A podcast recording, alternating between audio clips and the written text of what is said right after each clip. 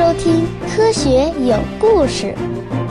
比科学故事更重要的，更重要的，更重要的，更重要的是科学精神。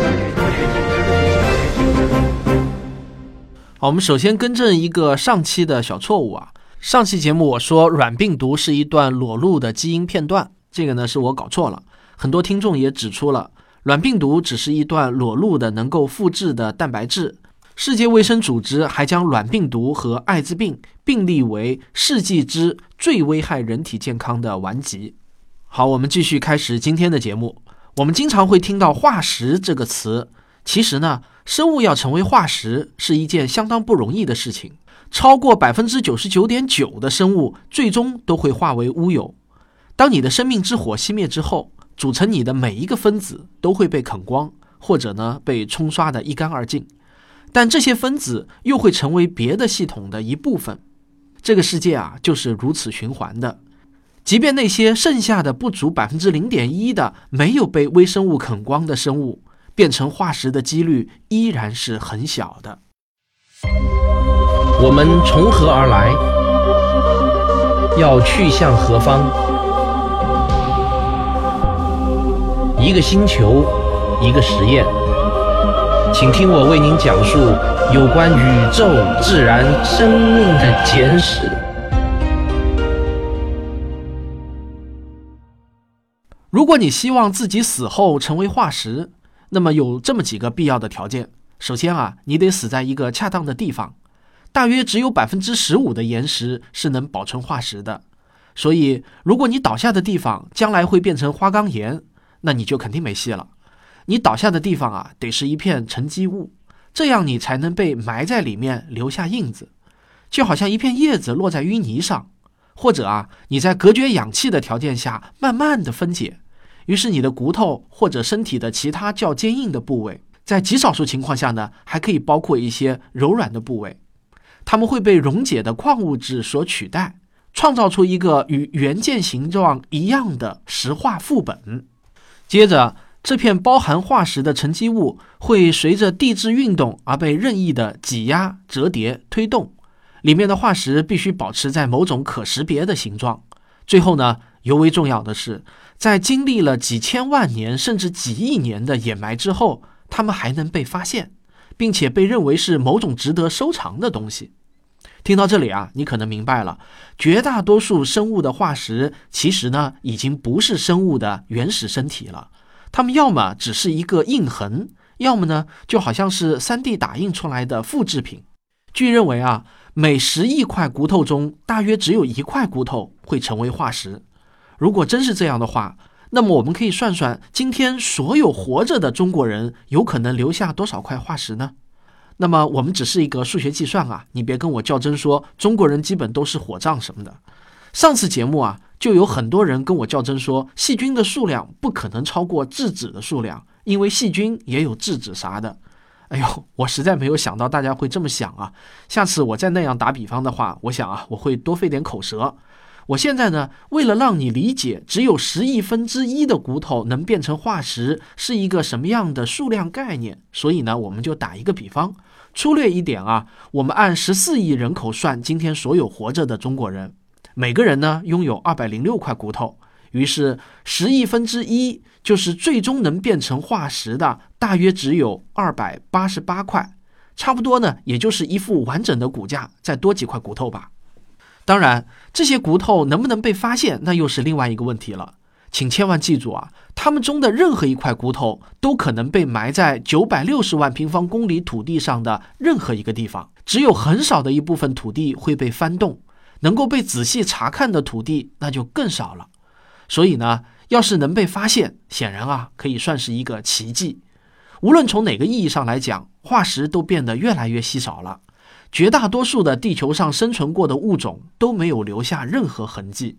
有人估计，每一万个物种当中只会有一个留下化石记录，这是一个相当小的比例。然而，这还是一个很乐观的估计。人们普遍接受。地球史上曾经出现过三百亿种生物。利基和罗因在《第六次大灭绝》这本书中呢，就认为有化石记录的物种只有二十五万种。如果你赞同这个数据，那么能留下化石的就不是万分之一，而是十二万分之一了。不管怎么说呢，我们所拥有的生命样品只是微不足道的一点点儿。还有一个事实，我们今天所拥有的化石品种极不均衡。你想啊，绝大多数的陆生动物是不会死在沉积物中的，它们倒在露天下，不是被吃掉，就是腐烂掉，或者在风吹雨淋中彻底的消失掉。因此呢，化石偏好海洋生物几乎到了荒唐的地步。大约百分之九十五的化石都是曾经生活在水里的动物，绝大多数呢又是在浅海中生活的。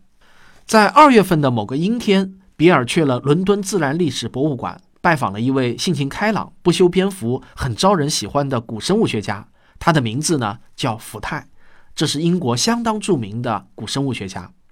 福泰懂的东西又杂又多，他写了一本既幽默又精彩的书，书名叫《生命：冒号一部未经授权的传记》。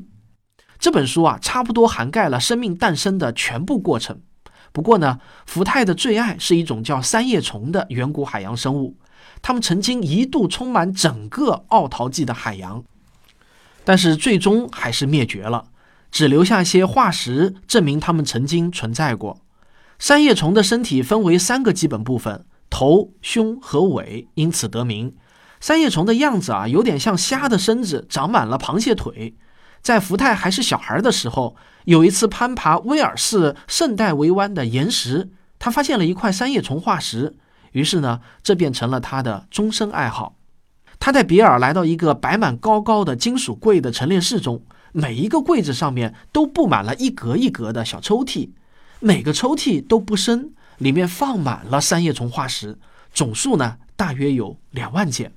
福泰说：“你别看这么多化石啊，但请别忘了，在数亿年的时间中，远古海洋生活过数以万万亿计的三叶虫，所以呢，两万件根本不算多。而且这些化石标本大多数都不完整，发现一块完整的三叶虫化石标本，依然是我们古生物界的大事。大约在五点四亿年前。”也就是著名的寒武纪物种大爆发的起始时刻，三叶虫出现了，而且一出现就是极为完备的形态，似乎啊它们是从天而降一般。接着呢，三百万个世纪之后，也就是到了至今仍然带有神秘色彩的二叠纪大灭绝之前，三叶虫与许多其他物种一起突然消失了，如同所有灭绝的物种一样，你可能会很自然地把它们当做一种失败的物种。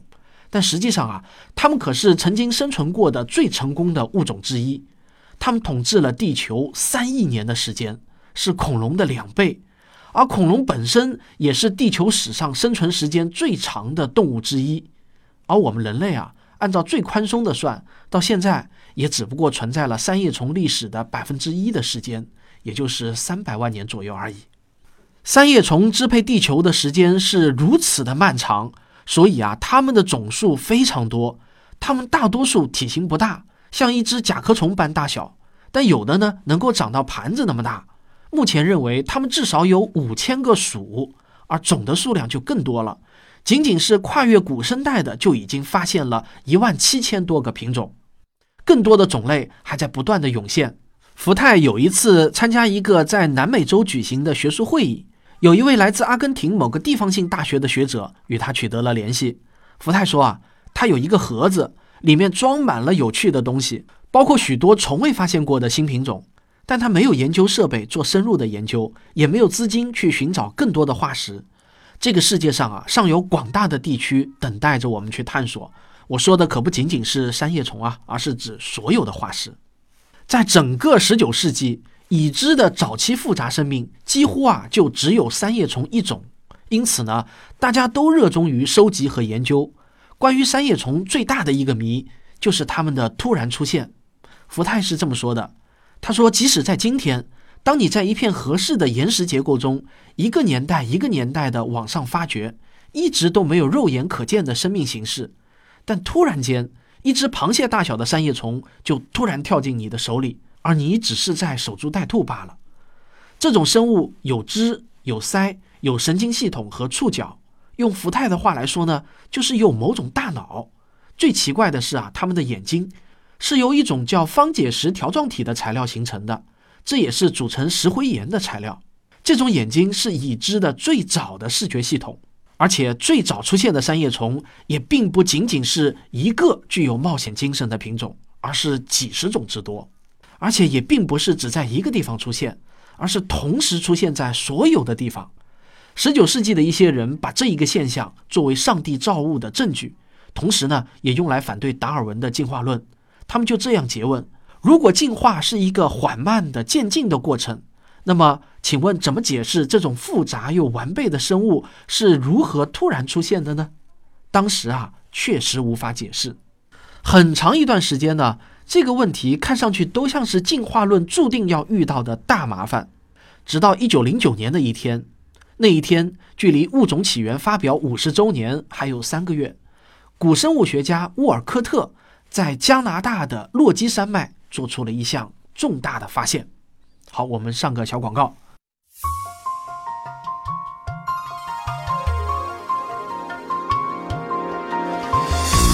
告诉大家一个好消息：《星空的琴弦》作者独家限量精装版已经到货了。大家可以在微信公号“科学有故事”中找到购买方式，不但有亲笔签名，而且啊是只此一家，别无分店。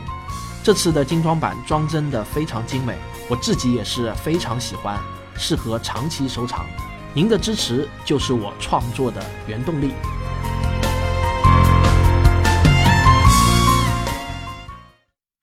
沃尔科特出生于1859年，在纽约州的尤蒂卡附近长大。在他很小的时候，父亲就离世了，使得本不富裕的家庭那更是雪上加霜。在沃尔科特还是一个小孩的时候，他就发现啊自己有寻找化石的天赋，尤其是寻找三叶虫的化石。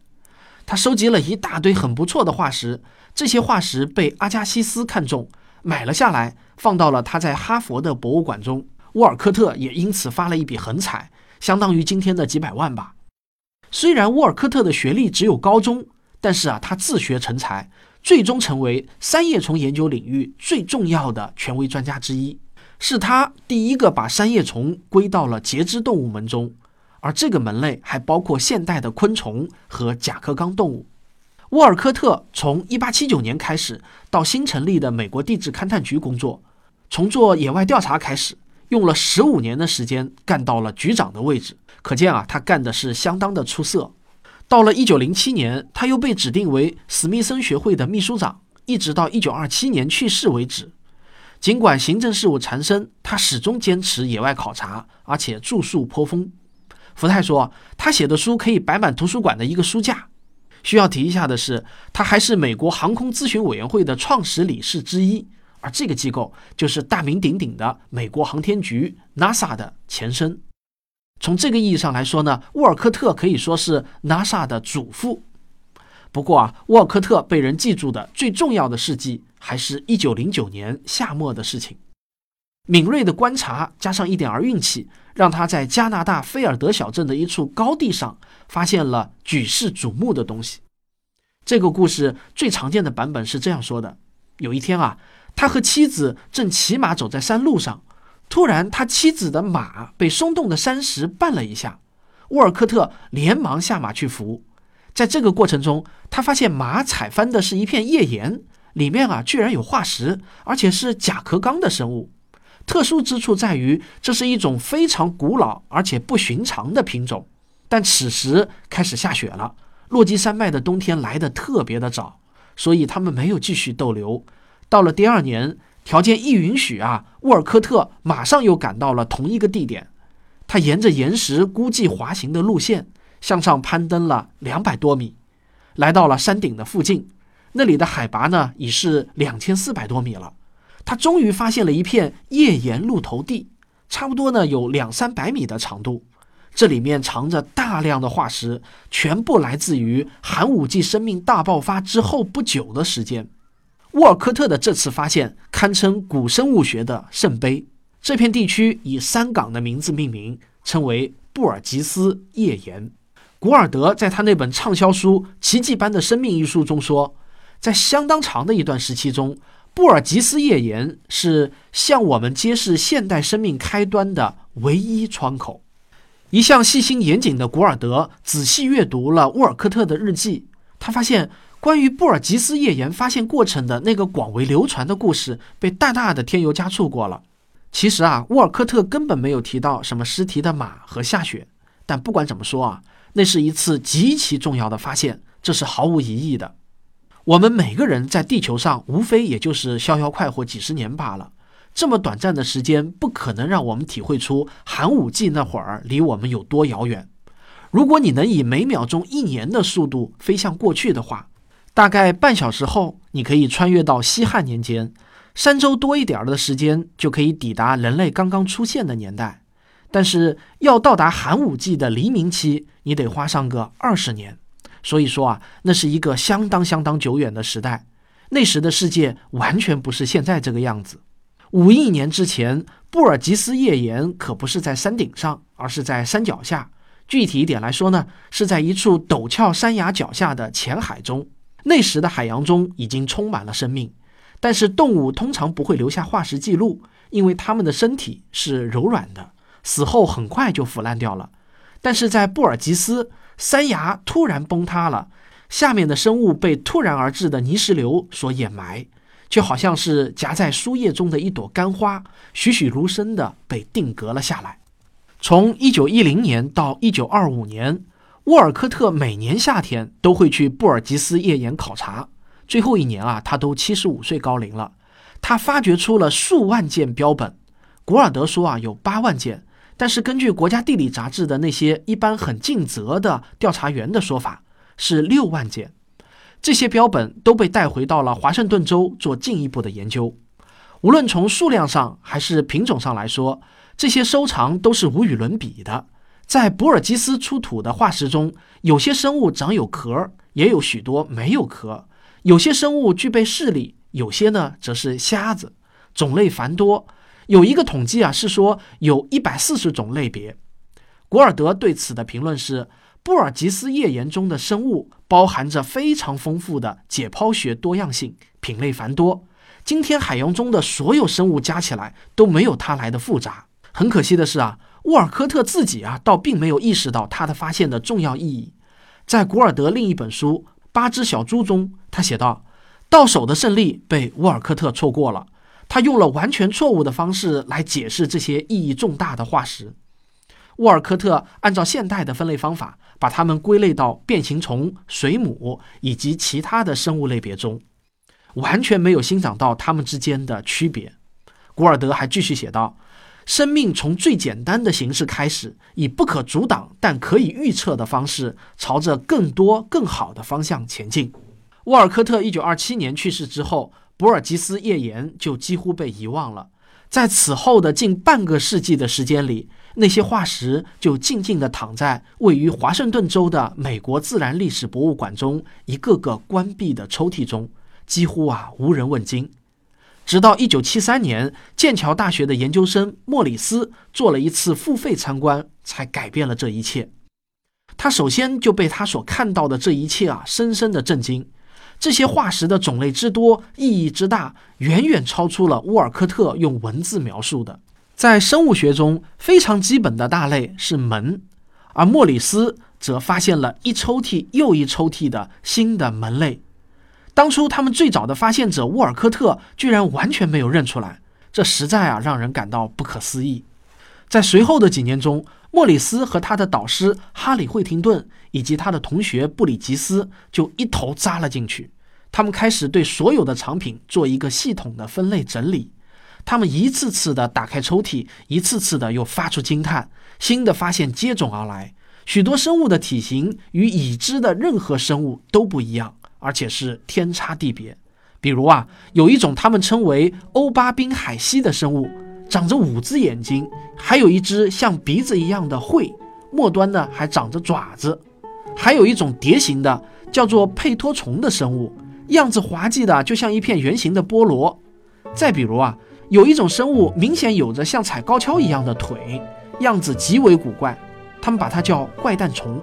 在这批化石中，无法识别出来的新品种实在是太多了，以至于有一次莫里斯在打开一只抽屉的时候，他是这么惊叫的：“我靠，居然没有一个新的门！”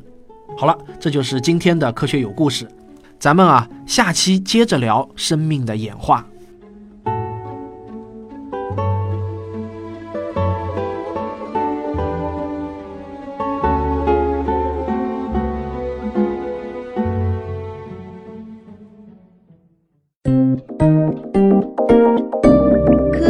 声音。这个春天的脚步啊，终于是来了。上海从今天开始，上海从今天开始呢，算是告别了倒春寒，天气也是一天比一天暖和了。上周真是把我冷死了，写作的效率也大大降低。呃，上期节目的结尾废话中呢，我提到了我的视频课程《少年相对论》，然后就有很多人来问我啊，怎么才能看到？我忘了说了啊，如果想看我的这个视频课程的话，可以到“科学有故事”的微信公号中，在菜单中寻找。这个呢是要下载一个 app 才能观看的，而且啊是付费的，二十九块九看十集。目前呢已经有一万多个付费订阅用户了。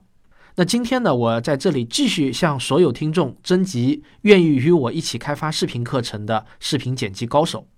我想以半公益、半商业的方式，把我过去的音频节目啊转换成视频节目。如果你对这个有兴趣啊，刚好又是这方面的人才，请与谭老师联系。微信、QQ 呢都是四零零零零九五九。我明天呢还要到北京去出差，有影视剧制作公司啊有意聘请我担任科幻影视剧的总编剧。我去跟他们聊聊，我对科幻啊一直抱有非常大的热情，能够参与科幻影视剧的创作，我是很乐意的。但我也知道啊，中国离做出真正好的科幻影视剧，可能呢还有一些差距。但经验啊，总是需要一点一点积累的嘛。希望我能为我国的文化产业做出一点力所能及的贡献。感谢大家的收听，我们下期再见。如果你喜欢我的节目，请别忘了订阅、点赞和分享。好，今天就扯到这里。